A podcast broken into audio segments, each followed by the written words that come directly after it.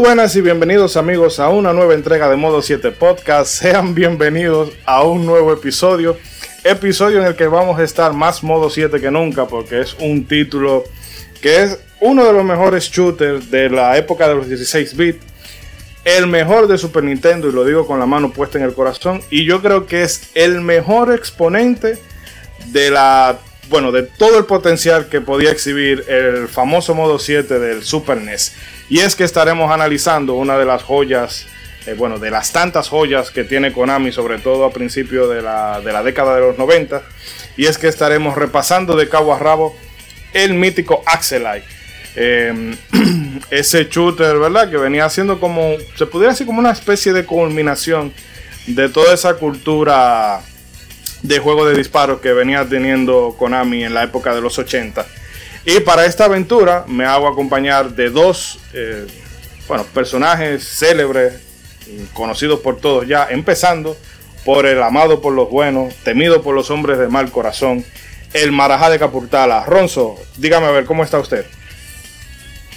Gracias, gracias, muy buenas noches, señoras y señores. Gracias por acompañarnos nuevamente en modo 7 donde vamos a ver el juego más modo 7 de la historia. Le dieron con mala fe a uno. El digno representante para este programa, Axel Ay. Así que gracias a todos los que nos están escuchando y prepárense. tenemos un excelente programa para ustedes. Y como vamos para las profundidades del espacio sideral, nos acompaña el psicoastrónomo certificado por la NASA, por la ESA, por la Agencia eh, Espacial Japonesa, la China, la Rusa, todo el mundo. Edric 296. Edri, ¿cómo está todo por allá? Yo estoy bien, aquí esperando y contento porque este, esta entrega que vamos a tener hoy es de uno de mis juegos favoritos. Podría decir que lo recuerdo con mucho cariño, pero no, todavía lo juego a veces. Axelite me encanta, es un juego único. Ese juego tiene, eh, tiene como todo en su punto. Tiene algunas cositas que no delucen la experiencia, pero que a veces a mí me, me, me hacía decir, ¡ah! Pero bueno, Vamos a hablar de eso eh, más adelante. Mm, quiero pedir disculpas por el amigo Rey BGM, que no va a poder estar con nosotros el día de hoy, porque entre la alergia, el polvo de Sahara, hace sol, llueve ahora, bueno, eso todo lo, ha tenido muy mal estos días. Así que para la próxima estará con nosotros. Y bueno, el agente cobra, puede que se nos una de forma random por ahí si no es que lo tienen secuestrado el Easy para salir de él, porque seguro lo tienes alto. bueno, no aseguro. el caso es que acomódense amigos para que disfruten de todo el contenido que hemos preparado eh, con mucho amor y con mucho modo 7 para ustedes. Así que acompáñenos y disfrútenlo.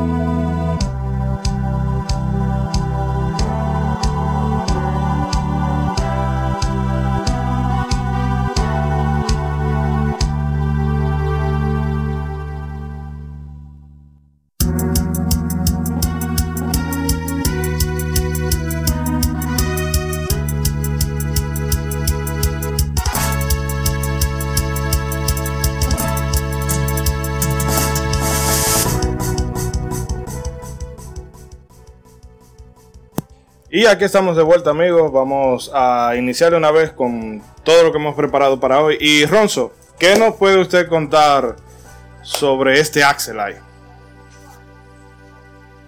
Bueno, Axel ahí tiene muchos datos interesantes, comenzando, pues claro, con nuestro Almighty guion. bueno, dice que a finales de los 80 y principios de los 90, los shooters eran un género súper popular, claro está, tanto en los arcades como en las consolas caseras. Y Konami, esa compañía que nos produce tanto desdén ahora, fue uno de los mejores exponentes por aquella época.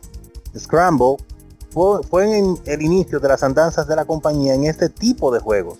El título en su momento se quedó en el arcade y no llegó a ver port a otras plataformas, pero se le considera como el precursor de la mítica serie de Gradius. Desde ese punto en adelante, Konami nos trajo una caterva de hits, entre los que destacan los Twin Beam, Salamander, conocido por estos lados como Life Force, Parodius, Gyrus y los ya citados Gradius. Con ese currículum no es de extrañar que esta empresa haya logrado sacar el que es considerado por muchos como uno de los mejores shooting ups en Super Nintendo, cuando no directamente el mejor. Obviamente estamos hablando de Axelite. Definitivamente experiencia de sobre tenía Konami antes de dedicarse a Axelite, pero le sacaron el jugo definitivamente el Super Nintendo.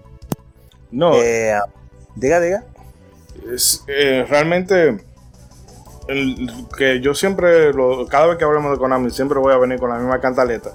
Que es lamentable el estado de la compañía actualmente. Bueno, de cara a los videojuegos, porque sabemos que con los gimnasios, con los atletas y con los pachincos y todo eso, a ellos le está yendo de maravilla y eso le da tres pitos lo que uno pueda pensar como jugador. Eh, pero en esa época, o sea, Konami todo lo hacía bien.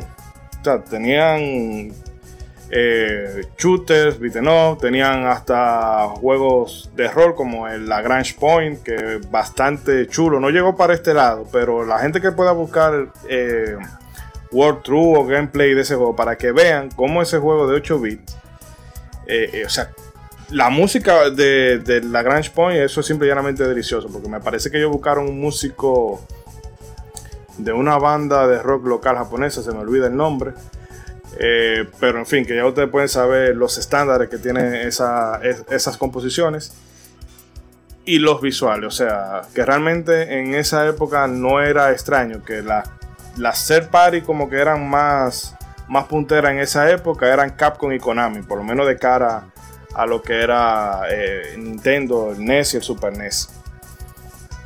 Realmente, Konami en ese tiempo era hit tras hit que tiraba y uno como que se sentía, decían, sea, se sentía bien cuando uno veía un título que venía de esa compañía, porque independientemente de lo que fuera, tú sabías que, venía algo trabajado algo bien estudiado.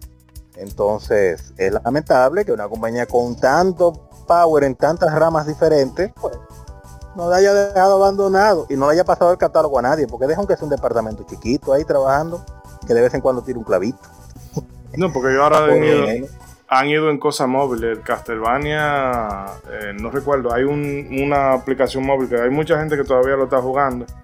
Pero es como, no sé, es un rip-off de todo lo que ellos habían hecho, pero para móvil. Pero tú puedes agarrar esa, eso mismo. Ese juego te debe de haber salido súper barato. Tú puedes poner un poquito más de valores de calidad y tirarlo para Switch o tirarlo para, para cualquiera de las consolas, como un jueguito ahí de, de, de 20 dólares o algo así. Pero bueno, Edric, ¿ibas a comentar algo?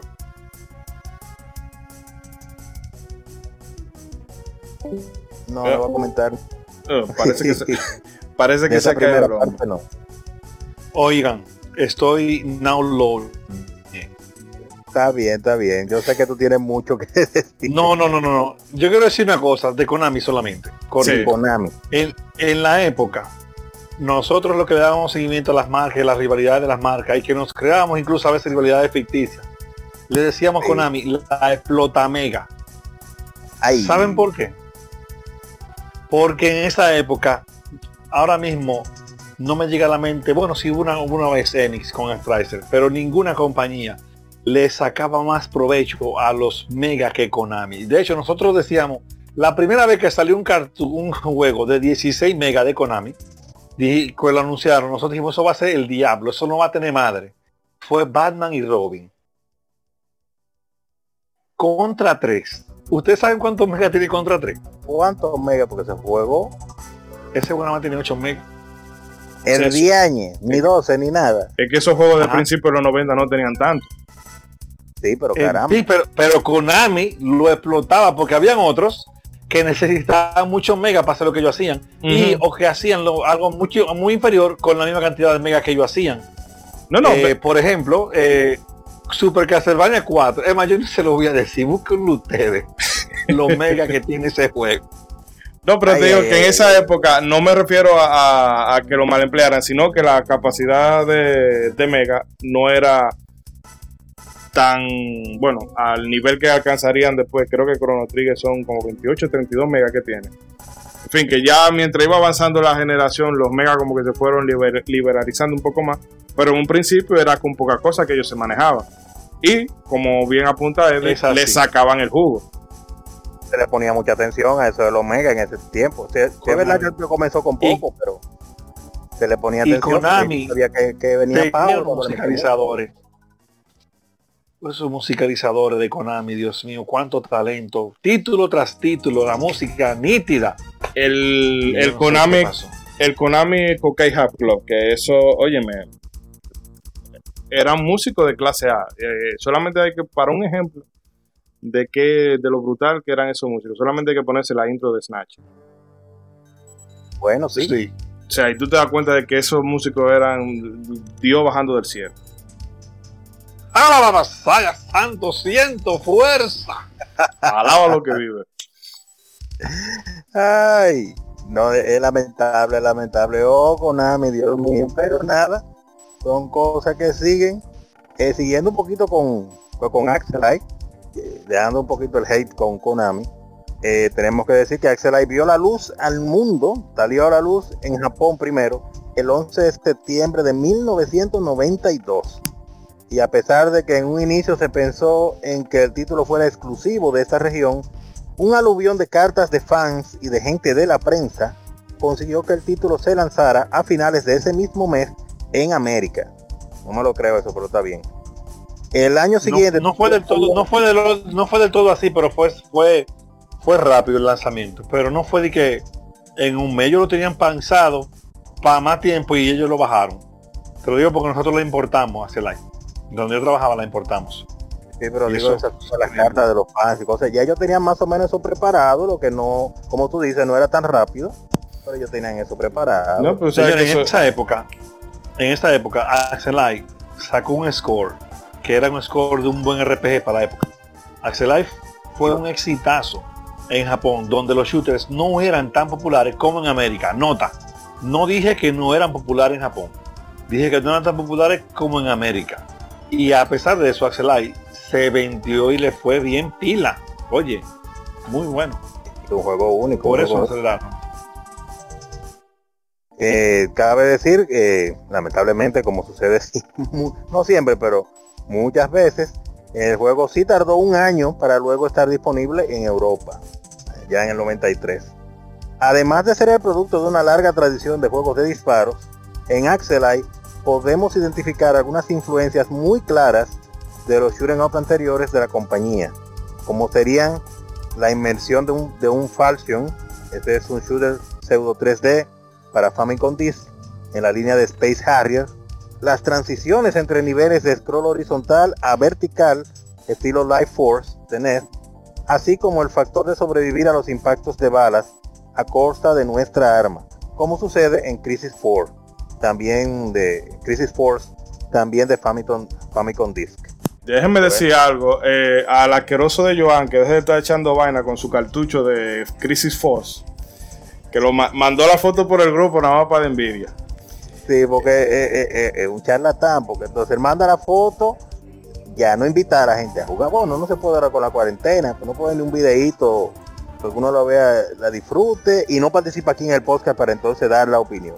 Yo se vi puede este quedar- juego mucho después, claro. Ese juego lo vi yo cuando hace cuando comenzó la emulación, bueno, de Famicom Disk. Ok. Y cuando yo vi ese juego, yo dije, ah, pues esto es, esto es Axel Cero. Exacto. Yo no lo- Y, eso fue lo que yo pensé. Cuando yo jugué eso, esto es Axel Cero. y no solamente es eh, como se ve, sino que ese juego, como te- le hablaba yo a Joan los otros días, cuando tú te pones con él, el control es increíble lo bueno que ese control. Sí. O sea, de hecho, Tiene play control, Tiene play control como lo hace Konami. Busca, los juegos de Konami tenían un play control siempre. magisterial. O sea, increíble. Ellos, yo no recuerdo un juego Konami que haya tenido play control malo, o sea, que, no respondiera bien. Ronald, si usted no ha visto ese, Crisis Force, yo recomiendo que se le eche, eh, véalo de la manera que funciona, que el, Joan no lo reciba un día, o usted sabe, modo Jack Sparrow. Eh, pero es que ese juego, o sea, es increíble. Lo que sí que se pone difícil con cada nivel que pasa. Eh, él empieza muy, muy, una dificultad bastante suave, el primer nivel, el, segundo el segundo nivel va más o menos, pero ya lo último, eh, después del nivel 3 para allá, eso es el diablo. Pero es, como usted apuntaba, Ronzo, tiene esa particularidad de que tú vas ganando, dependiendo de unas gemas que tú consigas, vas potenciando el arma y si te dan un disparo, tú no mueres al instante, sino que vuelves a, la versión débil de, ese disparo, o sea, de esa arma. Y más o menos... básicamente como sucede con Axel. Mario, sí, pero iba a decir que es como la versión de, Super Mario Bros. cuando tú coges un honguito, un arma que te, dan un golpe, tú pierdes el poder, pero sigue vivo. pero versión nave.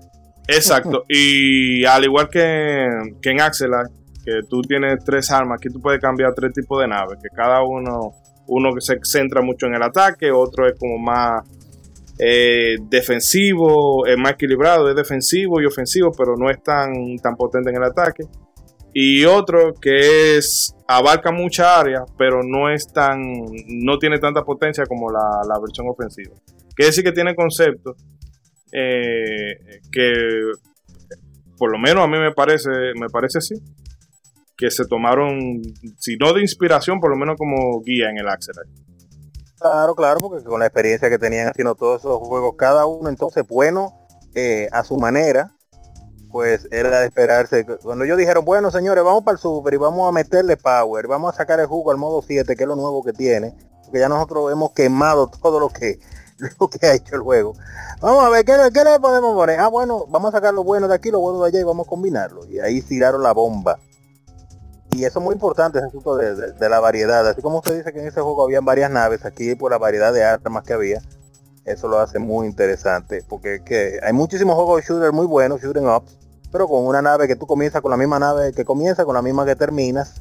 Y aunque puede ser bueno, pero un poco de variedad y de personalización nunca está de más.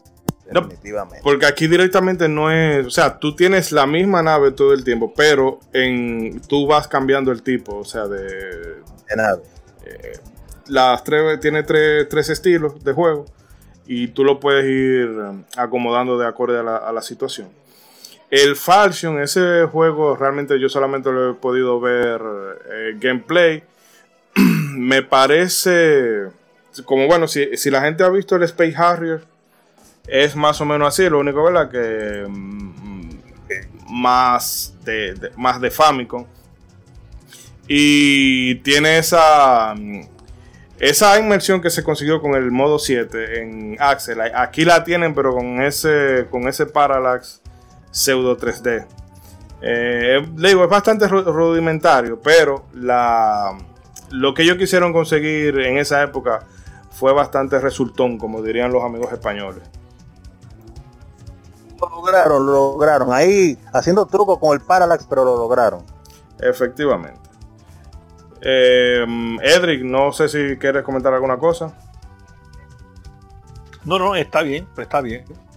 Bueno, ahí pues- estaba buscando ahora gameplay de Falchion en cosas y hay videos en 3D en YouTube de, del Falchion para que tú lo veas con gafas 3D. Ah, porque esa es otra. Sí, tenía dos opciones. Eh, tú lo podías jugar normal y 3D.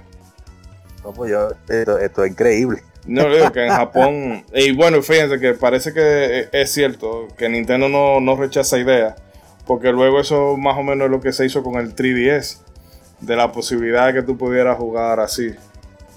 Sí, sí, eso fue una de las cosas que me maravillaron a mí cuando salió el 3DS, porque hacía mucho que yo quería empujar en algo que, usara la, la perspectiva 3D, usando pues esa tecnología de los estereogramas Y como eso no funcionó bien con el Virtual Boy, porque el Virtual Boy ya sabemos su triste historia, definitivamente, y su color rojo, que hablaba de la muerte temprana que iba a tener, pues entonces cuando salió el 3DS con su otra técnica de 3D me gustó mucho también.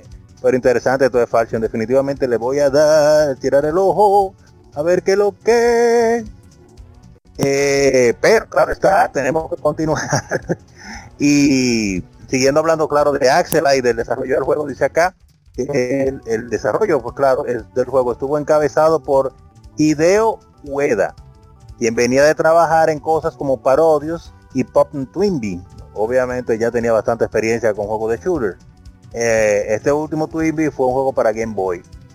Como programador de apoyo se encontraba Kazuhito Ishida, uno de los que luego dejaría Konami para fundar Treasure y fue programador principal de Light, Light Crusader, creo que se pronuncia. Desafortunadamente la información disponible sobre estos desarrolladores es mínima, pero ya sabemos que uno se fue a Treasure, tremenda compañía. A cargo de las labores musicales estuvo Taro Kudo, qué nombrecito, Taro Kudo, quien venía de haber compuesto Super Castlevania 4 el año anterior. El padre de Kudo y este tocaban música en la universidad, hasta que eventualmente su grupo de amigos empezó en la vida laboral. Para no sentirse menos, estos también se pusieron a buscar empleo hasta que encontraron una oferta de trabajo en Konami. En la actualidad está involucrado en la franquicia de Paper Mario como planeador de eventos. Ah, pero ese hombre tiene una carrera larga en la industria. Eh, sí, el tema con él era eso, que él después de un tiempo tuvo curiosidad por eso. Eh, disculpen. No, no tiene por qué disculparte. No, no, es que me está, me está fallando la voz. Eh, ah, yo pensé que estaba un frito, era, pero está bien. El caso es que él luego sintió un poco de curiosidad por eso, por lo de el, o sea, planeador de eventos. Se pasó a Square Enix, bueno, Squaresoft en esa época, y fue el que se encargó de, mm, bueno, eso, de planear los eventos que se suceden en el Paper Mario, en el Paper Mario, no, perdón, en el Mario RPG.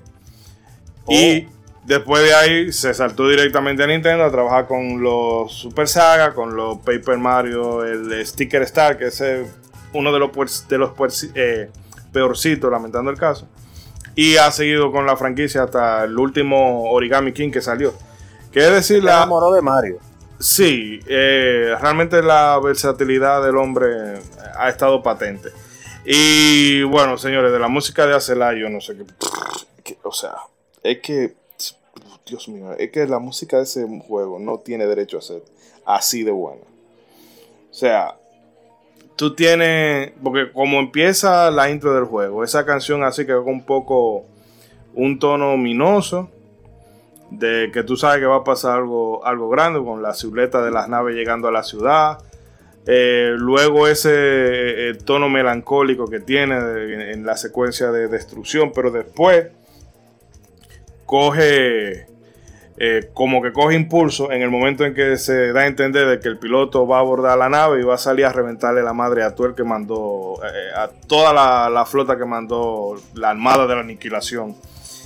Y ya por ahí, o sea, ya por ahí tú vas midiendo el calibre de lo que se te va a venir en términos de, música en el juego. Y bueno, ya la entrada, eh, o sea, es que no hay una sola pieza en ese juego que no sea, que no sea buena. Algunas pueden ser como más catchy que la otra. Pero en ese juego no hay una sola pieza que nos sirva. Que tú digas, no, esto no. Mm, mm, déjame darle. No. O sea, son muy, muy, muy buenas composiciones. Y tienen un, estilo así como eh, electrónico, pero a veces también es como un poco funky, un poco jazz, un poco a veces hasta como de swing. Eh, o sea, la versatilidad musical, que hay que también recordar que Taro Kudo vino de componer Castlevania 4, que ese fue el, primer trabajo que hizo con Konami, me parece. Y ya desde ahí, o sea, hablar de la banda sonora de Super Castlevania 4, eso es historia patria también. Eh, solamente hay que ver cosas como el tema de Simón o el tema de, del mundo 4 en la habitación que va, que va girando. O sea, son cosas que ponen los pelos de punta. No, no, yo, sabemos que usted lo tiene grabado, eh, está actuado Castlevania 4. No, eso de, de toda la vida. Eh, em, y no sé a Edric que, Desde la, la música de la intro de Castlevania 4. En Castlevania 4, que no es el tema de hoy, pero en Castlevania 4, la música del intro rompe a mucha música de muchos juegos de toda la generación de los 16 bits. La del intro. Lo dijo. No, y, no y, y, y, uno de los temas que yo recuerdo que comenzó a ser más cinemático con respecto a transmitir esta tensión, de transmitir que un momento intenso y fuerte, era la música del cuarto de los tres sirvientes. Que es cuando tú llegas a la torre de Drácula y tienen que pelear con los tres, con los que están antes de la muerte, que después salen, salen Symphony of the Night, no me acuerdo el nombre de ellos ahora, y luego con la muerte. Esa música de ese cuarto es una, una tocata de piano súper acelerada, con violines, y oye, y que, y que se acelera, y que explota. Ay, Dios Dice, viene algo fuerte, viene algo grave. Lo único malo de este juego era que Simón era Superman y los otros eran, eran Judas, eran, no había forma. Simón no, Simón no, el látigo era, o sea... Exacto, era, él tiraba para ocho sitios y los enemigos no van para adelante y para atrás, un lío. Pero, volviendo a Celai. Volviendo a Celai, claro, volviendo a Celai la música de Axelay. Axelay tiene una cosa que, que yo, eh, que, yo recuerde ahora. Ese es. No, yo creo que hay más. Pero es uno de los pocos juegos de Super Nintendo que tiene una música específica para cada jefe. Los stage tienen su música única y los jefes también. No es como otros títulos o la generalidad que tienen un, un BGM, o sea, una música propia para los jefes. No, en Axelay hay una música para el primer jefe, una música para el segundo, una música para el tercero, una música para el cuarto, una música para el quinto, que es el de la lava del corazón, una música para, para la primera forma del jefe final y una música para la persecución. O sea, todos los jefes tienen una música diferente. Y esto le da una riqueza al juego bastante chula porque tú puedes crear una conexión emocional con los temas por diferentes razones.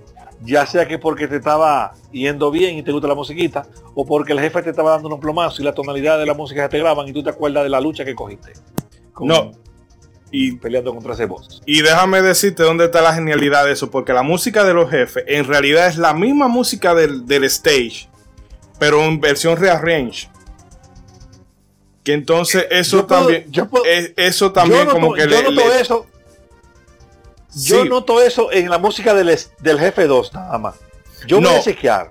Tú lo oyes y es, es eh, hay algunos que cuesta más tú identificar, pero son eh, básicamente, bueno. En la del 2 y la del 4, yo sé que así. Sí, pero en la del 1 pasa. Y en la de. Bueno, es que es, es todo. Lo único que yo no tengo, vamos a decir, la, verborrea, maestral, maestral. La verborrea musical para explicarte. Eso, porque es que como son la misma nota, lo único que como que se cambia el orden y cuesta identificarlo en algunos casos. Pero es, es, el recurso que utiliza, que eso también como que le da más organicidad. mira, ahora que tú lo dices, ahora que tú dices eso, acabo de notarlo también en la música del jefe 3. Ajá que sí, acabo de notarlo, oyendo la música en mi mente y comparando, sí, la del 3 también. La del 1 no la encuentro, pero la del 2, el 3 y el 4 la, la, la vi ya.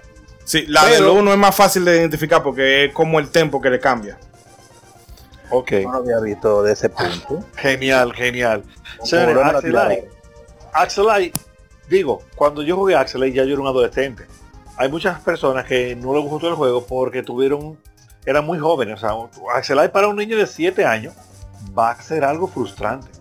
Porque Axelay era un shooter donde las armas no era simplemente presionar el botón y tirar. Todas tenían propiedades que tú tenías que tener en cuenta para usarla. De hecho, hay armas que puede parecer que no sirven y cuando tú la coges y la llevas a tal sitio y se la pega al jefe, tú dices, el día ¿y qué fue? O sea, no es tan fácil. Y yo recuerdo que ese, ese juego tiene un arma que a mi entender la, debían haber puesto como un power up o algo, porque es tan genial y tú nada más la puedes usar en el último mundo, que es unos lasers que si tú le das hacia adelante se abren y si tú le das hacia atrás se cierran y atacan, o sea, en diagonal. Eso es aperísimo. Da durísimo, pero hay que aprender a usar mucho por eso, porque tú tienes que estar combinando, aparte de estar esquivando los plomazos, está pendiente de cómo va a salir el láser. A mí me encantó ese live, de verdad. No, pero. Eh, no, porque de las armas vamos a hablar en un momentito. Pero retomando eh, lo de la música, eso que, que, realmente eh, la variedad de, de, o sea, de, de estilos que tiene y también que es como que va con el juego. O sea, no con el juego, obviamente. Sí, no todita pega, con el, no, no, sino con el punto en el que tú vas en el stage. Porque, por ejemplo, tú empiezas en la, en la colonia, ¿verdad? En el, en el, segundo stage. Y empieza como un poquito suave. Pero a medida que tú vas avanzando en, en el nivel, la música como que va avanzando contigo también. Y se va acelerando y va como muy acorde a todo lo que, a toda la acción que se está dando en la pantalla. Eso no sé cómo lo habrá logrado que, parezca que está como milimétrico eh, la música con, las acciones que tú tienes en el juego. Pero eso es una de las cosas que a mí me, dejó, que me dejó loco. Y también un sentido de atmósfera propio para algo espacial que pasaba algunas veces. Por ejemplo, en el mismo Stage 2, cuando tú estabas llegando al cuarto del jefe, la música hacía un fade out y comenzaba un silencio que tú nada más oías el malfunction de la, del ascensor de la puerta que está funcionando y se comenzaba la música como por ese como de terror. De un silencio comienza esta música así como de suspenso y después viene la música del jefe. Y eso era bastante atmosférico para la época. Ahora va a parecer algo como, eh, nada, que se cayó la música y después comenzó algo como de terror. No, en esa, en esa época eso no lo tenía ningún shooter, ningún shooter. Y otra cosa muy, muy, y que para esa época ya habían salido unos televisores que se llamaban Sony Trinitron ese juego era es uno de los que explota mejor el la estereofónica del, Super NES. Oír las explosiones de ese juego en un televisor estéreo en la época, eso era una cosa surround. De verdad, las explosiones. Oye, las explosiones de ese juego. Increíble. Y nota que se pueden dar cuenta, los que no lo hayan jugado, lo van a ver ahora porque lo vamos a decir, pero los que lo hayan jugado, si no lo notaron, vean que todos los jefes explotan diferente. O sea, el sonido no siempre se comporta igual. Y lo que les pasa a los jefes cuando mueren, eh, a cada uno es diferente. O sea, no es el clásico shooter que toditos simplemente se polotaban y se ponían rojos y se desaparecían. No. El primer jefe se despedaza. El segundo jefe se desintegra y sale hacia la pantalla por la explosión. El tercer jefe se desaparece y como que se funde en el mundo. El cuarto se, se pierde en la cueva. El quinto se derrite en la lava. Oye, eso es una cosa increíble. Mira, me engrifé. Sí, no, eso. impresionante. Eso también es uno de los aspectos de, de que hemos hablado de cómo utilizaba el modo 7. Para, bueno, no lo hemos, no lo hemos dicho, pero ya podemos ir avanzando. Eh, de cómo usaba el modo 7 para darte la sensación de que tú estabas desplazándote sobre una superficie esférica. Eh, eso lo, lo, consigue muy bien. Eh, pero el tema también es que no solamente se limitaba al modo 7, sino que tenía muchos efectos muy chulos de difuminación. Lo hablamos con, bueno, lo mencionaba Edric con el tercer jefe, cómo se funde con el escenario prácticamente. Y por ejemplo con el jefe 2, que es un homenaje a, al robot bípedo que aparece en las películas, en la primera película de Robocop. Sí, eso iba a mencionar. cómo mueve la.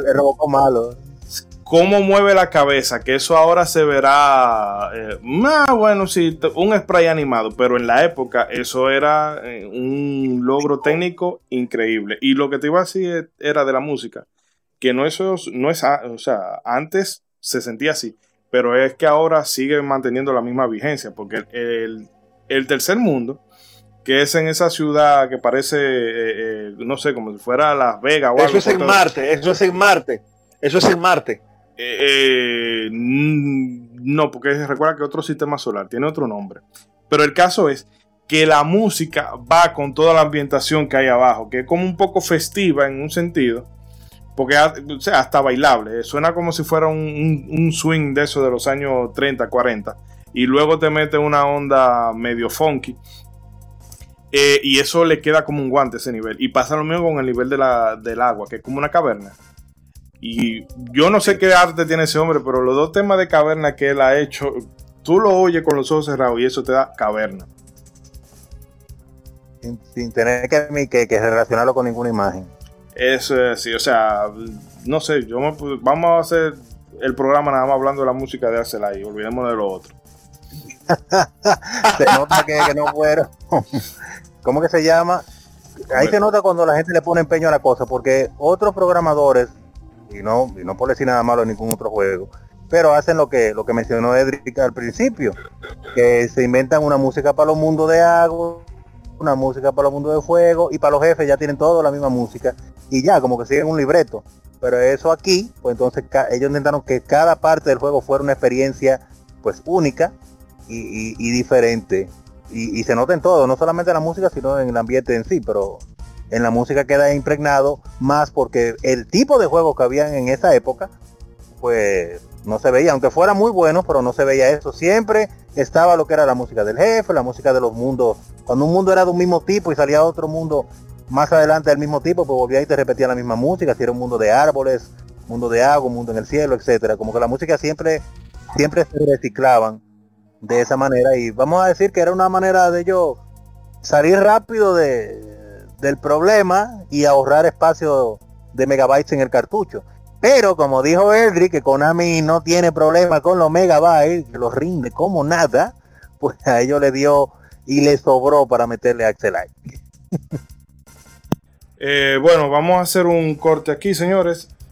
Vamos a dejarlo con unos minutos musicales para el que no haya tenido familiaridad con Axel, que la, bueno, con esta, con esta pieza que le vamos a poner ahora, por lo menos la curiosidad le va a entrar. Eh, lo vamos a dejar con el tema Colony, que pertenece al segundo nivel, pero esta es una versión que hizo que hizo Konami. Para que vayan cogiendo ahí, para que vayan cogiendo ahí.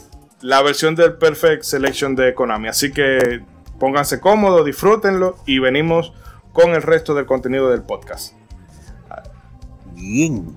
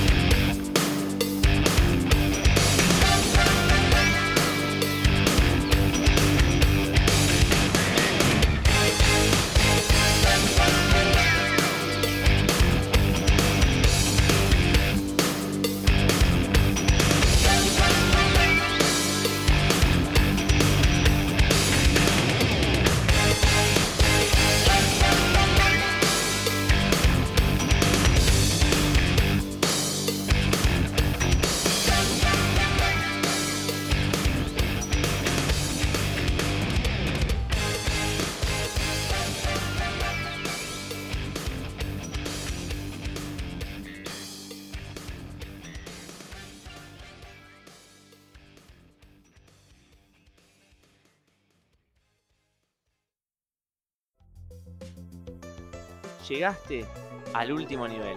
Bienvenido a RetroQuest. Reviví con nosotros la magia de todos esos juegos que cautivaron nuestra infancia y adolescencia. Todos los martes, 17 horas, podcast Retro Gamer en vivo. Encontranos en twitch.tv barra bitlowtv y también en Facebook, YouTube y Spotify. RetroQuest. Somos Legión, somos gamers. Legión Gamer Podcast. El gaming nos une. Un podcast enfocado en tratar juegos de actualidad y del pasado con la relevancia que merecen. Puedes escucharnos en iBooks, Spotify, TuneIn y demás plataformas de podcast de tu preferencia buscando Legión Gamer Podcast. Recuerda seguirnos en las redes sociales como Legión Gamer RD. Visita nuestra página de Facebook para que seas parte de nuestros streams de las Gamefemérides, donde conmemoramos algunos títulos jugando en su aniversario. Porque todos jugamos, el gaming nos une. Legion Gamer Podcast. Hey, ¿qué lo que, mi gente? ¿Cómo están? ¿Cómo se sienten? ¿Todo bien? Yo sé que sí. Les invito a que pasen por mi canal de YouTube, El Tipo Full, a que se diviertan un poco y disfruten conmigo de las peripecias que pasamos en los videojuegos. También estamos en la plataforma de Twitch, Facebook, Twitter, Instagram y TikTok. Así que les esperamos y recuerden, hagan bien y no miren a quién. Chao.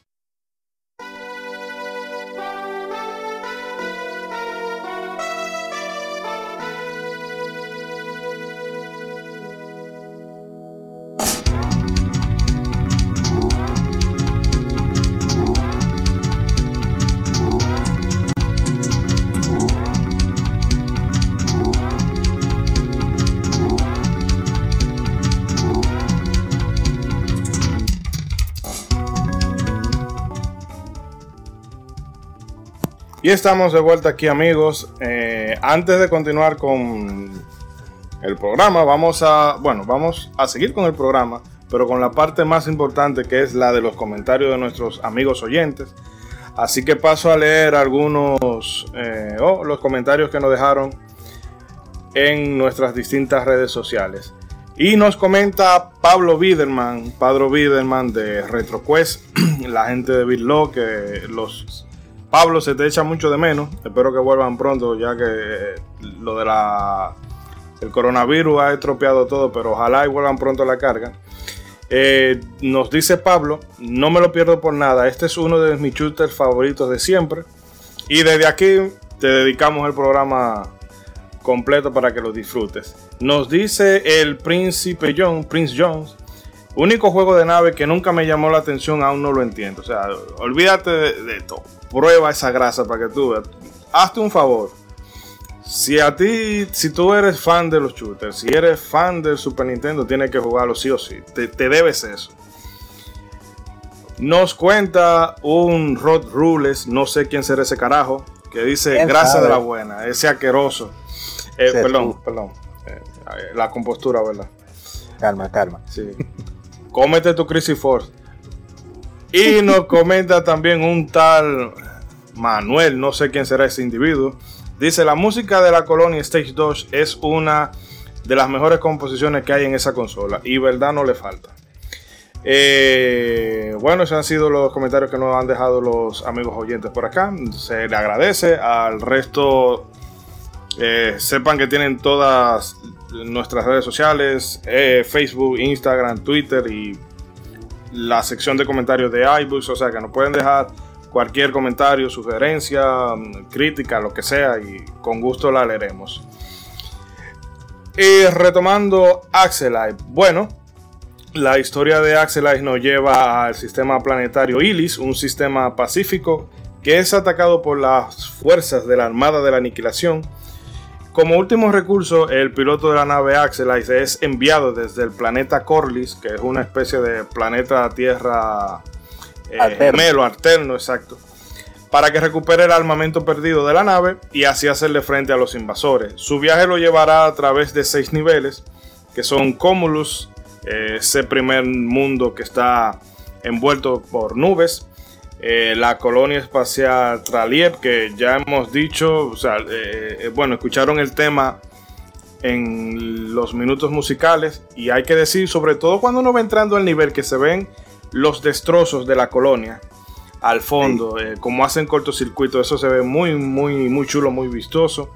Urbanite, que es ese planeta densamente poblado, que lo podemos ver, eh, o sea, la maravilla que hace el modo 7, porque se ve que es como una capa sobre capa de, de complejos residenciales. O sea, es como una ciudad, pero de, varias, de varias plantas, por decirlo así.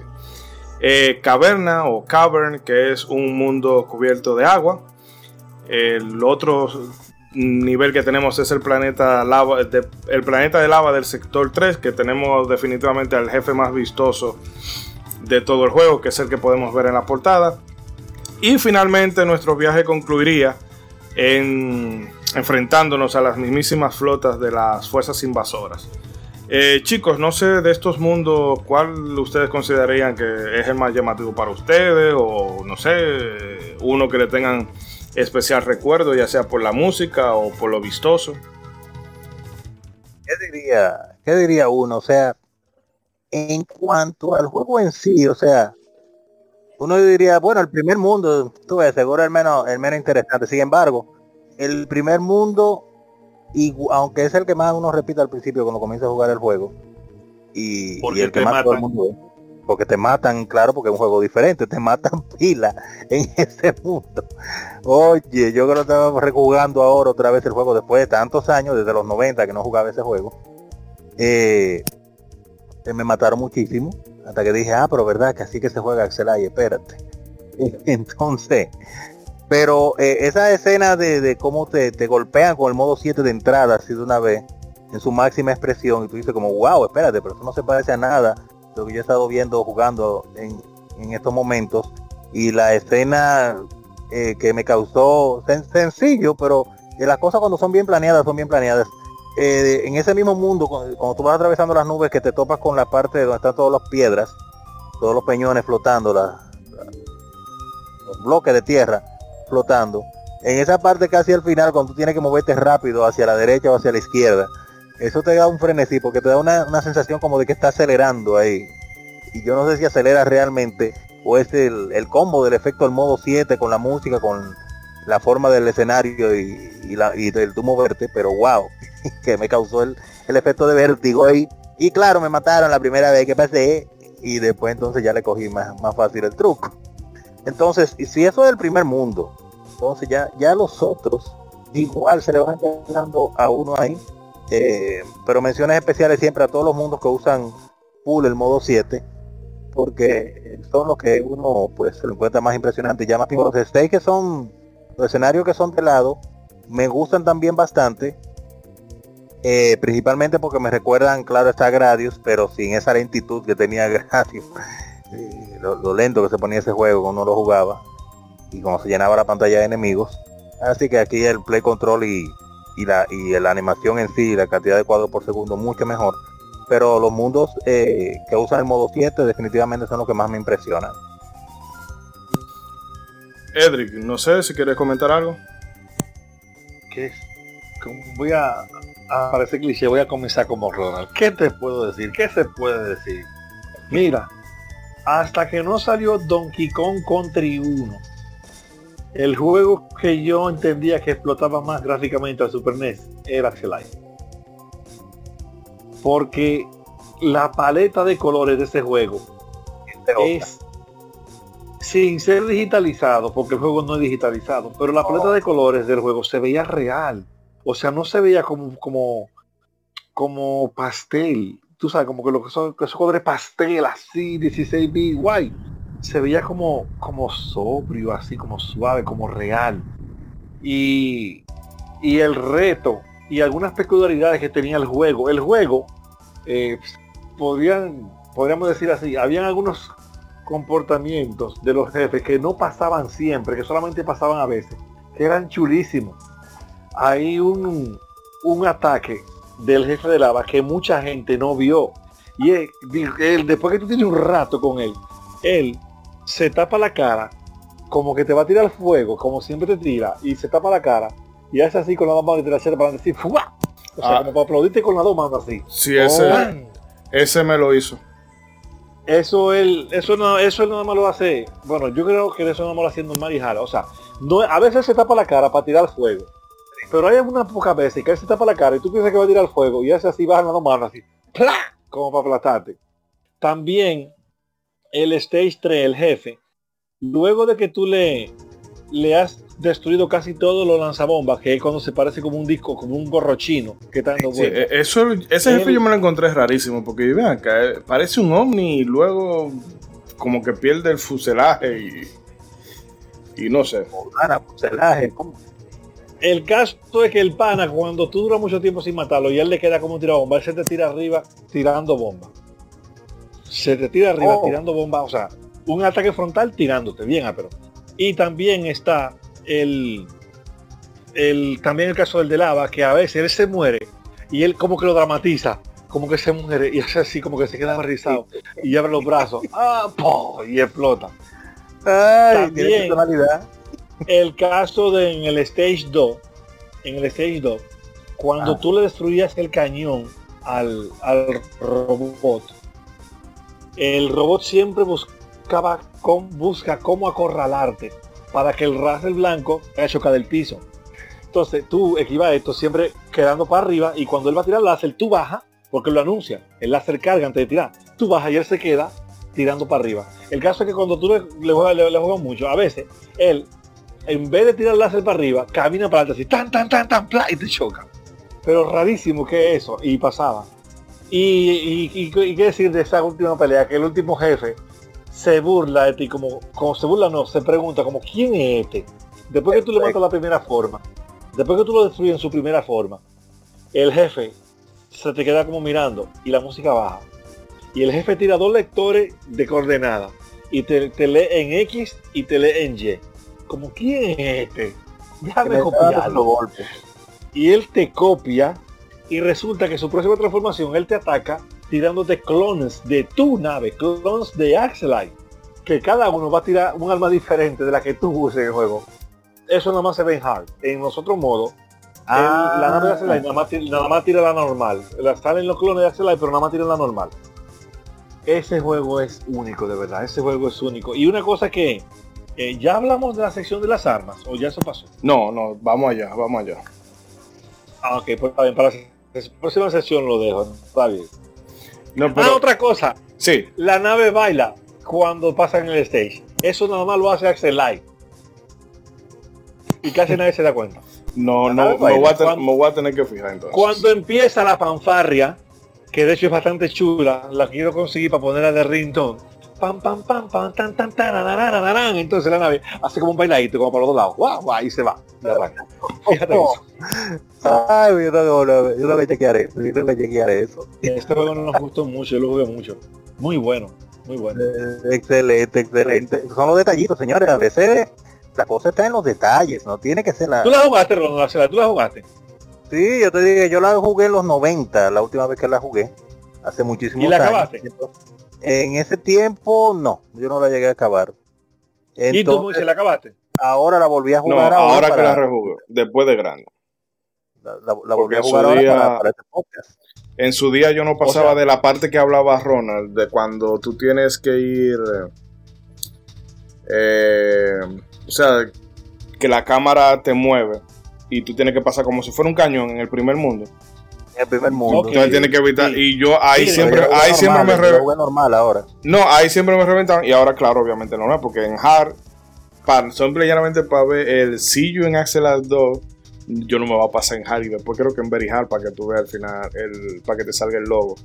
Entonces, eh, ya eso es para mega masoquista. Yo soy, como diría Joan, un jugadorcito de, de JRPG, pero que eh, eso, a mí lo- los shooters me, me gustan, los shooters me gustan, pero yo soy malo jugándolo, pero aún así le doy para allá.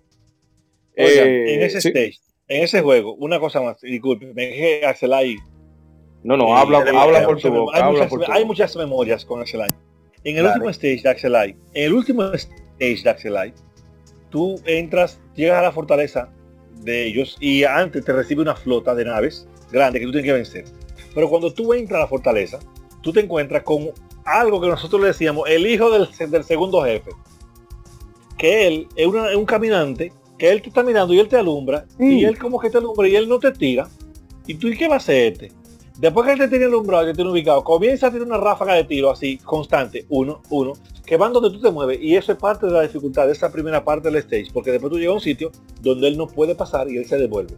Cuando tú llegas a ese sitio, tú estás, la, la cámara se sella, el juego tiene uno, uno- uno- en ese mundo hay unos elementos de ciencia ficción chulísimos. Porque cuando tú pasas esa primera parte del stage, el, el stage se sella, se sella como hidráulicamente. Y entonces Sí. tú entras como una cámara de vacío. Y en la cámara de vacío vienen unos enemigos, unos que nosotros le decimos los que aplauden, porque ellos vienen con dos con dos planas así, y se te ponen ante ti, y te aplauden. Sí, ya, yo sé cuáles son.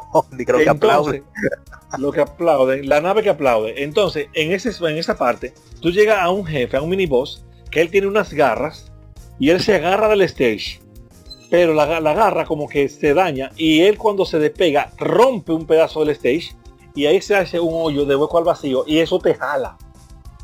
O sea, tú tenías que estar pendiente de no caer en el, en el, en el succión de vacío que él, que él, que él hacía, los tiros que te estaba tirando él, más los otros enemigos que también salen.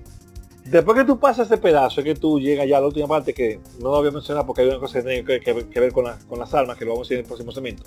Pero esa parte, la mayoría de gente que no la acaba de dejar no pasaba de ahí, de la gente que aplaude. Porque Esa te salían y te aplaudían, te aplaudían como que tú estabas en un concierto. Ellos te tiran arriba con, con, con las dos planchas de metal esas. Oye, No, eh, parte. Yo me lo imagino en hard. Yo me lo imagino, nada más. iba a decir de los de los niveles ahorita.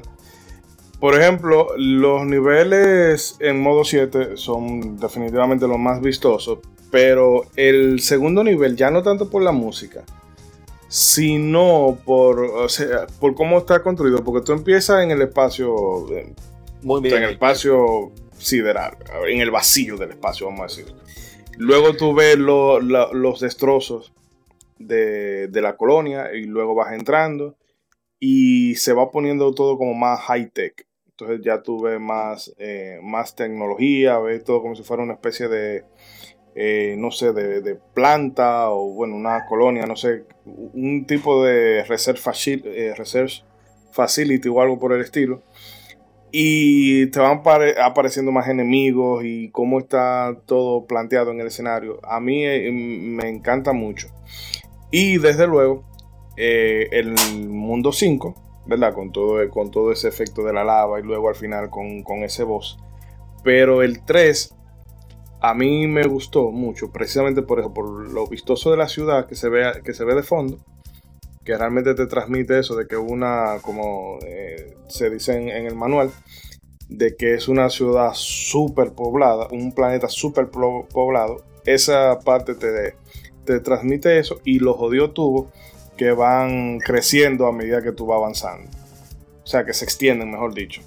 Entonces tú tienes que estar planeando tu ruta o desbaratando un punto débil por aquí para poder atravesar o moverlo con cierto grado de precisión porque tú tienes un espacio muy pequeño por el cual pasar algunas veces. Eh, es decir, que o sea, que el juego, yo, yo creo que ese juego eh, quedó tan bien hecho para, para la consola porque se hizo, valga la redundancia, pensando en la consola, que no fue un port, no fue un port de arcade que lo trajeron, ¿verdad? Para que tú tengas tu versión doméstica, sino que dijeron, ¿cómo podemos adaptarlo a, a la consola y al jugador promedio de esa consola? Porque Axelite es cierto, es difícil. Para un muchacho, eh, imposible. Pero una gente tan manca como yo puede avanzar porque te, el juego per- eh, perdona mucho. Tú tienes, tú tienes, eh, o sea, lo, lo vamos a hablar ahorita en el aspecto del gameplay. Tú tienes prácticamente cuatro vidas, por, o mejor dicho, cuatro oportunidades por vida. Eh, o sea que si tú sabes aprovecharlo, eh, te da bastante chance independientemente de, tu nivel de habilidad. Obviamente ya los lo balbuces como Edric o, o el mismo Joan eh, son se pueden dar el lujo de pasarlo en very hard Pero yo en, en su época yo me conformaba con ver al otro pasándola. Eh, no sé si quieren apuntar alguna cosita más antes de seguir con, con, lo que está por acá. Vamos a seguir, vamos a seguir. Vamos a seguir, vamos a seguir. Bueno, como se ha mencionado anteriormente, ¿verdad? Eh, Axelite alterna niveles de scroll vertical con niveles de scroll horizontal. En los primeros el juego hace uso de, un uso muy prominente del modo 7. O sea, eso, el modo 7, eh, corrígeme Edric, ahí lo que tú haces básicamente un sprite grandísimo. Gigante. Que tú lo puedes, tú lo, lo acercas, lo rota, lo distorsiona y eso te puede dar sensación de profundidad en ciertas cosas. Sobre todo en los Final Fantasy se podían ver, bueno, y también el mismo A Link to the Past, los mapas. Eso te daba una sensación de, que el mapa no era una, cosa plana, sino que tenía como relieve. Eh, y esto era obviamente para simular unos fondos 3D. A diferencia de otros shooters, en Axelite no morimos al ser impactados por un proyectil, sino que como también se mencionó hace poco, que las armas sirven como escudo. Es decir, que nos protegen de morir a costa de perderla. Eh, supongamos que tú tienes el Vulcan, bueno, pues si te dan un impacto, tú te vas a quedar con el disparo básico. Si cambias a, otra, a otra arma, eh, digamos al Morning Star, bien, lo puedes usar, pero si te dan de nuevo, lo perdiste y te quedas con el, con el disparo básico. Así hasta que ya te quedes sin arma o si te estrellas directamente contra otro enemigo con una superficie, bueno, pues ya ahí es caos instantáneo. Eh, otra particularidad que diferencia a Axelite de otros títulos es que aquí no nos vamos encontrando las armas dentro de los niveles, sino que cada vez que pasamos un stage, esta nos desbloquea un arma nueva que podemos usar en el siguiente nivel. Eh, hay un total de 8. Son tres tipos. Tenemos el pod o la frontal, la lateral y las bombas o misiles. Eh, y así que tenemos una selección que nos permite cierto nivel de estrategia. Eh, estas armas vamos eh, a describirlas. Las del pod o frontales tenemos el disparo, el láser básico. Tenemos el straight laser que es una versión más potenciada del tiro que tenemos por defecto. El needle cracker que es definitivamente es mi arma favorita porque es un conjunto de rayos láser que tienen capacidad de homing tenemos el Wind Laser, que es el arma que comentaba Edric hace unos momentos, que son unos, son, creo que son cuatro, cuatro rayos que salen por delante, pero que tú puedes, ellos pueden seguir de frente o tú puedes hacer lo que tomen un curso diagonal. En las laterales tenemos el Round Vulcan, que son una serie de disparos que mientras tú tienes el botón presionado, salen disparados hacia el frente, pero cuando tú sueltas el botón, se van a salir a la parte de atrás. Si tú le coges el timing, tú puedes hacer básicamente un barrido con ellos. Eso sirve para quitarte de enemigos de, los alrededores, detrás, sobre todo cuando tú estás en los niveles de scroll horizontal. Es bastante bueno para quitarte de enemigos de arriba y de abajo. También tenemos el Morning Star que crea un círculo de naves, eh, un círculo de, balas alrededor de la nave que cuando tú sueltas la presión y vuelves y sueltas el botón, se dispersan. En las bombas y misiles, bueno, pues de efecto tendremos los misiles que salen por los lados. Luego tenemos los macros missile eh, o missiles que disparan un par de misiles hacia el frente. Luego tenemos las explosion bombs que se lanzan un par de misiles en diagonal y que luego de explotar siguen causando daños. Y las cluster bomb que son misiles que se disparan hacia abajo. Eh, Edric, que tú no ibas a contar de las armas. Que la mejor arma del juego la nave. el real kamikaze cuando tú estabas jugando en hard, era normal o con cierta frecuencia que algún jefe te quitara las tres armas si tú quedas con cualquier hit te mataran. nosotros nos dimos cuenta un día jugando eh, también en Hard que los pedazos de la nave que daban, o sea, cuando salían disparados mataban enemigos, mataban enemiguitos, o sea, de la calle, que de la calle, de los stages normales. Pero, por un error de una persona que estaba jugando en el club, que no estaba jugando en hard, él llegaba, él, llegó al segundo jefe y ya peleando con él en una, sin querer, él ya él tenía el jefe, le había quitado el cañón.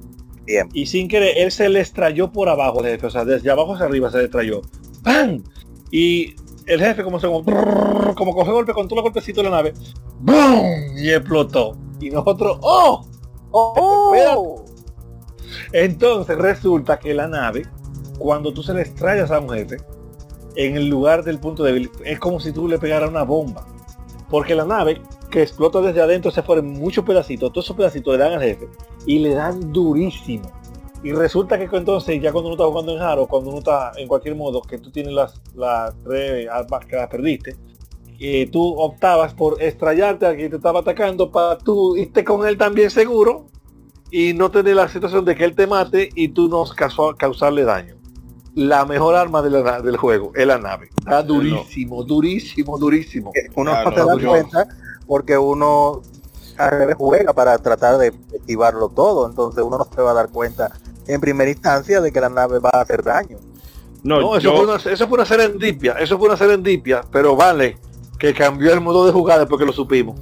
Y créanme que da duro la nave, da duro. Muy duro. yo era un cobarde aferrado a la vida y yo me quedaba con mi tirito básico ahí. Lo que yo algunas veces eh, pude hacer fue cambiar de arma antes de que me antes de que un proyectil me golpeara para no perder la que yo quería. Pero en Pero- ocasiones muy contadas, sí, porque es que pero El juego te cambia en automático cuando cuando cambia en automático para la, para la siguiente. Si tú no tienes, la- empieza la alarma. Si tú no tienes, empieza la alarma porque el cambio, el switching no encuentra arma y entra la arma. Cuando tú, cuando a ti te dan, tú tienes tres armas, ¡pam! Te toparon, para la segunda arma en automático, tú no tienes que cambiar. No, no, pero antes de en cierta zona, yo lo que hacía era que cambiaba para que la que se Ah, que perdiera fuera quitaran. la que yo quería seguir Ok, usando. Sí, exacto, no, sí, eso sí, es una técnica. Porque el Vulcan, sí. el Vulcan, Eh, La técnica de a esta no. no, espérate, eh, yo para que la muerte vaya a mi casa, que vaya a la tuya, la sacrificaba. Pero eh, esa eh, temática de tú tener una serie de armas, tres en este caso, y que tengan como un cierto componente estratégico, habla mucho de, ese germen de Treasure, porque fíjense que con, con Star Heroes y con Alien Soldier pasa eso mismo, de que tú tienes, tú te vas a manejar con, X con estas armas y tienes que buscarle como el uso estratégico dependiendo del escenario donde tú estés. Que no sé, me parece como, yo veo como una especie de de referencia en, en ese Claro que sí. en ese apartado, tomando en cuenta el ADN. de que uno de los eh, programadores se pasó a Treasure eventualmente. Uno no, uno no. No, no, de- Uno- del equipo, porque luego de Konami fueron como, creo que fue como un grupo de 10. Ahí hubo un lío, ahí hubo un lío feo. Para la época, yo creo haber leído algo, una revista que se llamaba Game Fan. Miren, el periodismo de videojuegos ha cambiado mucho para bien en la mayoría de los casos, porque antes el periodismo de videojuegos se basaba demasiado en especulaciones, pero a un nivel que yo lo noto ahora, porque decían, no, por eso no era verdad, pero lo publicaban. ¿Entiendes? Miraba como verdadero. Sí, por, por ejemplo, hubo un rumor que decía que en la situación con la gente que armaron Treasure fue porque ellos presentaron el proyecto a Konami de, de Hero y ellos y ese proyecto no le como que dijeron no, otra competencia, o sea, una competencia para contra de nosotros mismos. Entonces, como que no gustó y además eh, había otras prioridades de, de desarrollo y cogieron un pique y también di que por una cosa un dinero, cogieron un pique y se fueron y lo hicieron en Genesis.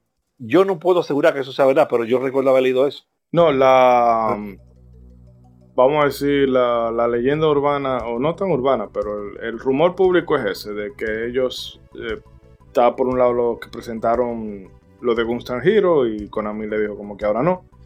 Y eso se sumó al hecho de ellos estar siempre haciendo secuelas, secuelas, y ellos estaban hartos de eso. Y con el tema del- de los pagos, no creo que sea muy descabellado, porque recordemos también que este señor eh, Okamoto, el de Capcom, el que fue productor de, las, de la serie Resident Evil, él trabajó en Konami un tiempo.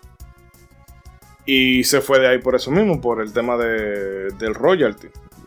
Que eso todavía aún se sigue viendo que muchas compañías eh, le pagan, o sea, mal pagan a sus empleados. Y tú ves que los CEOs se llevan unos bonos increíbles a fin de año. Entonces, no, o sea, obviamente esa es la información que se manejaba en la época, no, no sabríamos si es 100% así, pero no me extrañaría. No me extrañaría de Konami viendo cómo la historia, viendo la historia de cómo se ha manejado. Pero, pero si fue así, si fue así, entonces qué bueno que fue así, entre comillas, porque yo no creo que ellos hubieran podido lograr Lagoon Star Hero que nosotros vimos en Super Nintendo. No, Ese juego en Super Nintendo. ah, ah. y bueno, la misma, la misma Alien Soldier. La misma Alien Soldier. Si tú supieras que Alien Soldier, no, no, no, las dos son difíciles. Y, y una cosa interesante, muy interesante, que, que una persona me dijo y quedé de confirmarlo, pero no me pareció tan descabellado. A Axel Idol le iban a hacer una secuencia de que en PlayStation 2. Mm, Y Konami decidió mejor hacer Gradius 5. Porque Gradius 5 la hizo Treasure, la gente que hizo, que hizo, que hizo con Hero. O sea, el mismo equipo, Dike. Y incluso cuando yo me enteré de eso, a mí me encanta Gradius 5. Gradius 5 es una obra de arte de juego. Y cuando yo me enteré de eso, dije, pero mira, hay muchísima similitud en muchísimas armas de Gradius 5 a las mecánicas de Axelite. Literal, arma que tú tienes que dejar de- de- el, el botón para tirar, arma que tú guías con el control, arma que tú, o sea, que tú debes usar estratégicamente. O sea, Gradius 5 tiene un setup de armas único. Y cuando yo me enteré de eso, me, no sé, me di cuenta también que había una similitud en la manera en la que estaban los números y las letras de Gradius 5 con la manera en la que estaban los números de Axel Lane. Yo, pero ven acá. O sea, esa no sé Mm. si sea leyenda urbana, pero habrá- habría que investigar. Pero ellos sí hicieron eso juntos. La gente de, de Treasure fue, aportaron en Gradius 5. sí, Recomendado ese juego. Hay una colección de juegos, o no una colección, sino como este juego eh, tipo Itadaki Street o una jodienda que agarran mucha franquicia y la meten en un título así. Que ellos incluyeron al Gradius y par de naves emblemáticas de, de Konami. Pero no recuerdo el título del juego ahora. Eh, pero el, volviendo al tema de Axelite, tú sabes que una de las cosas que yo creo que evitó que Axelite fuera una franquicia tan popular como debería de ser, eh, uno viéndola desde todos los, los estándares de, ca- de calidad que maneja, es que yo creo que en esa época Konami estaba tan on fire que era muy difícil que Axelite destacara. Porque te estoy hablando que entre no- 1991 y 1992 te salieron Super Castlevania, Tortuga Ninja, Turtles in Time, Contra 3 Alien War, Gradius, Mystical Ninja, la Bloodline, la Rocket Knight, Rondo, o sea, en esos 90-93 salieron tantas cosas de Konami y de tanta calidad que Axelite lo tenía difícil. Y encima también que No. jugaba que jugaba ahí- a, se- a Axel no la tenía fácil. ¿Mm? En mi opinión, Axel la tenía fácil para, para- para destacar. Simplemente tenías que repetir lo que puso lo que hicieron en la 1 y poner dos stage más. Ya. Porque esa era la única, la única queja del juego era es muy corto. Sí, Esa era la única queja del juego. Y créeme que ese juego, una secuela con lo, con lo que ellos aprendieron, porque Konami aprendió mucho a usar Super NES con todos sus títulos. Y los trucos que aprendía en un título se lo aplicaba al otro. Hmm. Con lo que aprendió Konami, con lo que aprendió Konami, a, haber lanzado una Axelite 2, por ejemplo, 93, 94, eso hubiera sido una cosa descomunal. En el comunal, 94, ahí, con, porque- con toda esa tecnología que había ya. Porque, porque ellos, como tú dices, estaban on fire y tenían el talento. Ahora, yo los entiendo. Cuestión, cuestión de mi marca. O sea, mira, eh, por ejemplo, Rocket Knight no competía con ninguna franquicia, tuvo secuelas. Otros juegos también tuvieron secuelas, pero Axelai era un... O sea, la gente, de hecho, Axelai brillaba en todo lo que Gradius era oscuro. Axelai no se ponía en slowdown. Axelai tenía unos colores fuertísimos. Axelai tenía toda la música buena. En Gradius 3 hay música que no son tan buenas. Ahora, Gradius 3 es más larga, Gradius 3 es muy buena, pero Gradius 3 se ganó un premio por mejor slowdown sin, con- sin necesidad de control especial, señores. Ese juego es un fiasco así. Entonces, no estoy exagerando, es, de verdad, le hicieron ese premio. Es tanto así que en estos días hicieron un ROM que pro- con programación corrigieron el juego y tú juegas el juego como debía haber estado sin slowdown. Infernalmente difícil, grandioso. Yo lo jugué y me encantó. Y, y, y, tenía todo eso a su favor, o sea, ¿por qué? Porque el procesador de- de- del Super Nintendo con Axelite iba de robo, porque el juego corría en lo que el procesador sabía hacer. Hmm. O sea, no era, no era algo que había que programarle ni que se iba a forzar con los elementos. Entonces yo opino que, que al revés, Axelite la tenía fácil, hubiera sido grandioso. De hecho, y esto es algo ya de cosas que hace uno como gamer. Cuando salió el PlayStation 1, había un juego de Sony que se llamaba Philosoma. Entre- Que yo, en los créditos de ese juego, en los créditos, yo tengo que ver y comparar si hay gente de, de que era de Treasure en ese juego. Porque yo veía en ese juego, yo veía era Axelite 2 en ese juego. Hmm. O sea, de verdad.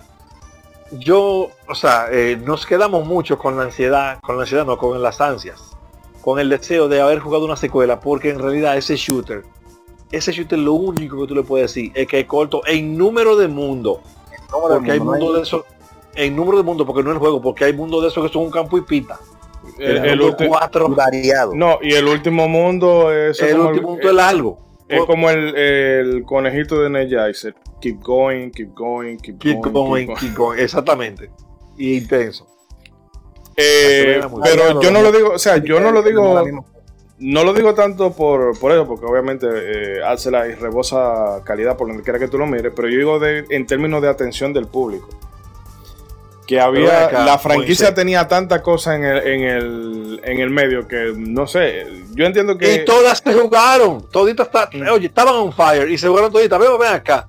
Yo recuerdo, tú llegaste a jugar Rocket Knight. Rocket Knight salió primero en Genesis. Sí. Ese juego, ese juego es una cosa, oye, ese juego es una obra de arte en Genesis. Y cuando iba a salir de Super Nintendo, la gente tenía sus dudas. Concho, lo hace bien. Este juego, que el Genesis, porque el Genesis le llevaba mucha velocidad al Super NES. Y ese juego Super NES es processing. Sparkster. Sparkster, que se llama en Super Nintendo.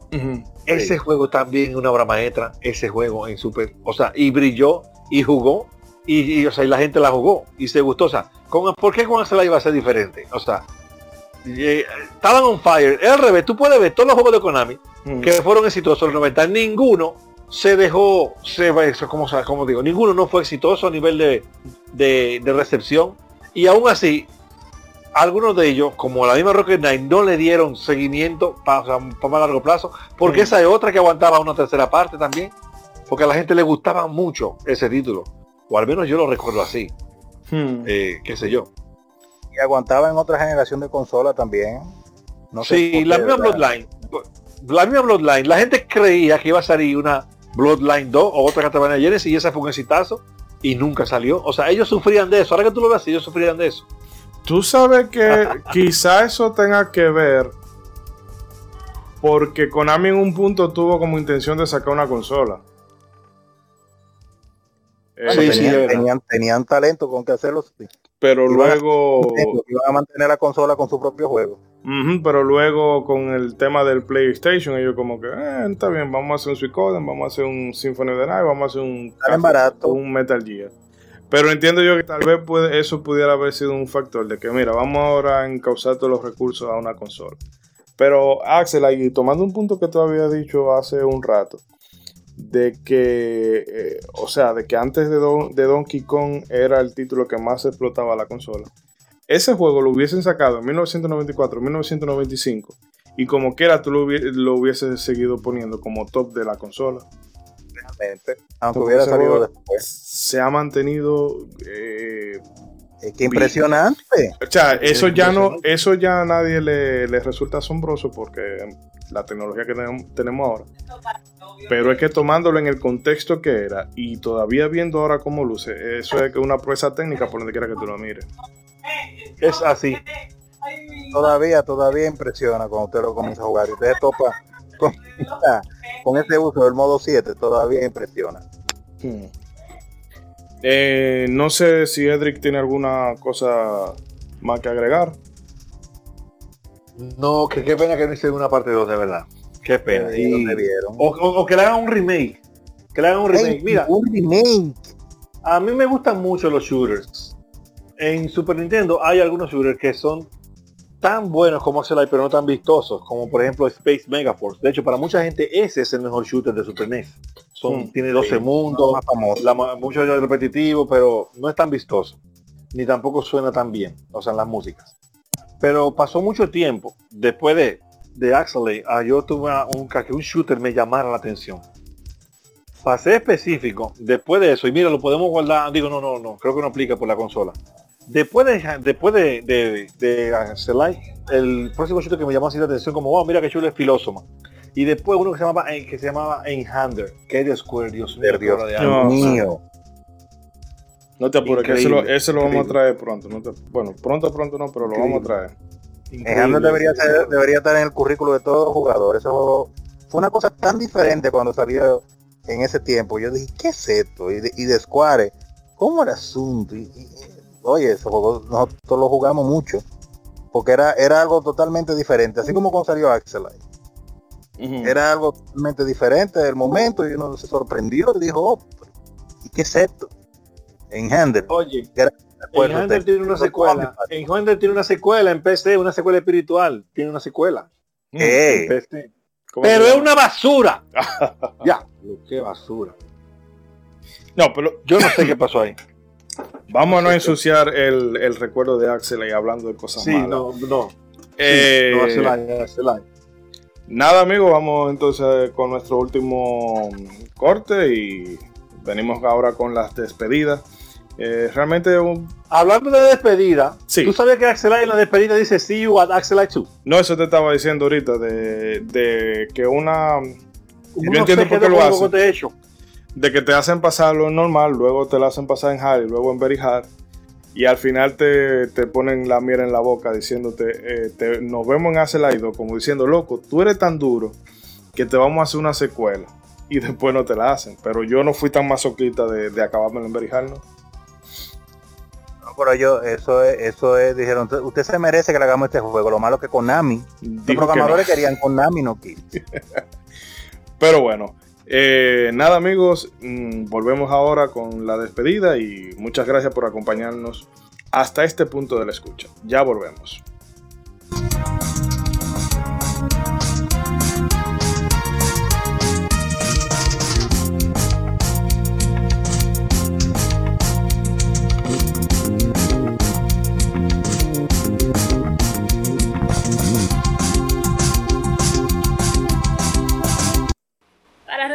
De nuestros contenidos, no olvides suscribirte a nuestras redes sociales. Búscanos como Modo 7 Podcast en Facebook e Instagram y como Modo 7 Pod en Twitter.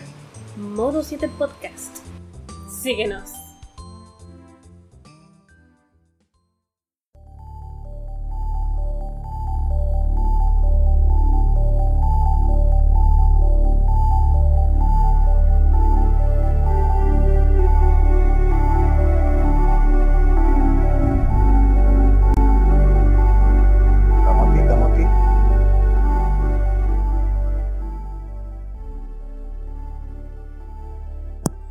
Y bien, amigas y amigos, esto es todo por el episodio de hoy, pero antes eh, vamos eh, nada, a despedirnos propiamente. Eh, Ronzo, díganos ya sus últimas palabras respecto al Axelite. Bueno, diría que me siento muy bien de que los videojuegos resistan la, la prueba del tiempo, cosa que quizá uno no esperaría en su momento cuando lo jugó, pero han probado ser una fuerza increíble que se resiste a ser olvidada y eso nos permite pues recordar y revivir grandes momentos del pasado y todavía impresionarnos y maravillarnos como con, con este juego con Axel ahí definitivamente en cuanto a diseño, en cuanto a dificultad, en cuanto a gráfica, en cuanto a sonido, en cuanto a variedad y originalidad. Oye, este juego, dime, ¿qué, qué más usted quiere en un juego? ¿Qué más usted quiere, Dios mío? ¿Usted sabe que otro juego resistió la prueba del tiempo? Bobsy. Eh, pero, pero para hablar mal de él, para, para acabar con él. Edric, ni hablar de la Bobsy 13. Edric, tú estás por ahí. Me fui, en serio. Ah, ah, okay. no aguanto eso. Oye, me dañaste la noche, iba todo bien. Ahora voy yo a soñarme con esa vaina. Lo dañó, lo dañó. Él iba bien. ¿Cómo, cómo él revive ese muerto? Ha sido, a- a- fue sin querer queriendo. Pero malo, pero malo la Bobsy. Hasta al lado de Superman 64 es Demonios. abrazadito de mano. Oye, si van a seguir, ¿sabes qué clavo yo puedo mencionar? Porque ya ustedes han hecho. Ya qué clavo. Yo, yo, yo extraño mucho, yo extraño mucho esto de, eh, ¿cómo que se llamaba? Ya. Yo soy malo para la memoria de esos clavos. Espérate. Eh, esta vaina de, Claro. De Ajá, ah, el. Alzheimer. eh, Ken Griffin Jr., Ken Griffin Jr. de Ultra 64. Demonios. Verdad que recuerdo mucho. Rayos. Yo, o sea, la, la 2 yo la jugué mucho en Super NES, pero la de 64 no tenía conocimiento de que hubiese salido.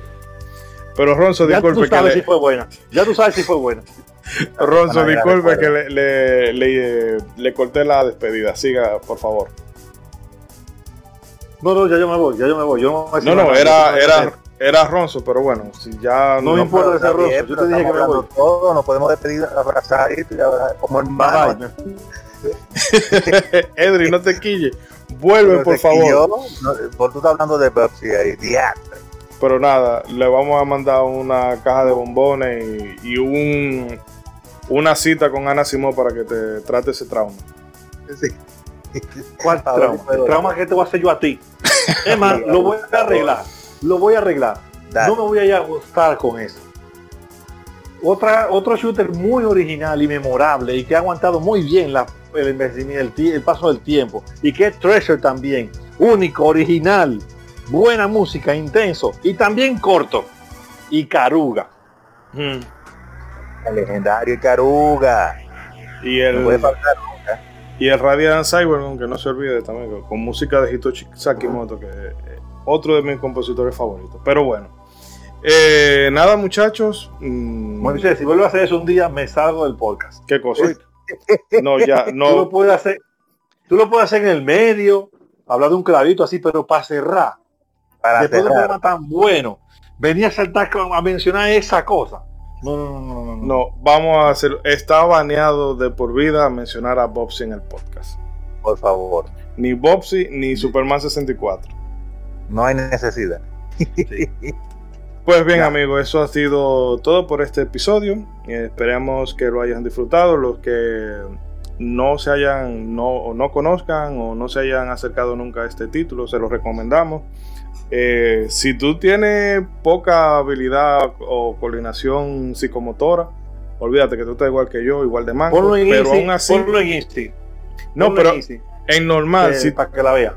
en normal, tú te pones en una tarde y poco a poco tú le vas cogiendo el piso y tú vas a ver que lo vas a disfrutar. Aunque sea la música, te va a inspirar a querer saber, óyeme, esto se oyó también en este nivel. Déjame ver O qué me van a la poner en el otro. milenaria del safe state. También. en fin, el caso es que creo que en, en una de la las pena. tiendas virtuales de, de Nintendo está. No sé si para Switch, pero si alguien tiene un Wii U por ahí que intente ubicarla, que seguro todavía eh, Seguro está todavía en la está. consola virtual. Pues eh, nos despedimos y nos estaremos viendo en unas cuantas semanitas. Gracias por la escucha.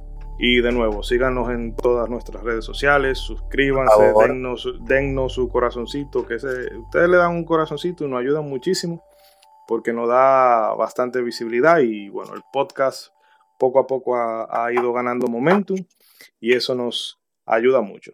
De corazón le agradecemos la escucha a todos, a eh, la gente que en Twitter nos deja comentarios agradeciéndonos por haber tratado tal tema o sugiriéndonos cosas. Eh, a Antonio Martín le mando un saludo muy afectuoso desde acá. eh, que nos dice que él nos escucha siempre que va de- Él trabaja como camionero y bueno, pues nos dice que siempre lo acompañamos ahí cada vez que va de viaje. Así que un abrazo para él y Ah, para su bien. hijo. Sí, y para su hijo que Saludos oye esto para él. cuando él le contó a- al hijo lo, eh, o sea, que Alien Soldier había sido hecho prácticamente por una persona, el muchacho no se lo podía creer y nada, quedó encantado con el juego. Esperemos. Esas son de las cosas que, que hacen Por que esto. Sí, por la que uno. Esto no es un trabajo realmente, esto es un hobby, pero es bueno cuando la gente se integran y te hacen de alguna forma partícipe de, de su día a día. Eh, ya no me voy a volver a despedir porque me tengo dos horas despidiendo y no me voy. Así que hasta la próxima, amigos. Hasta pronto. La musiquita.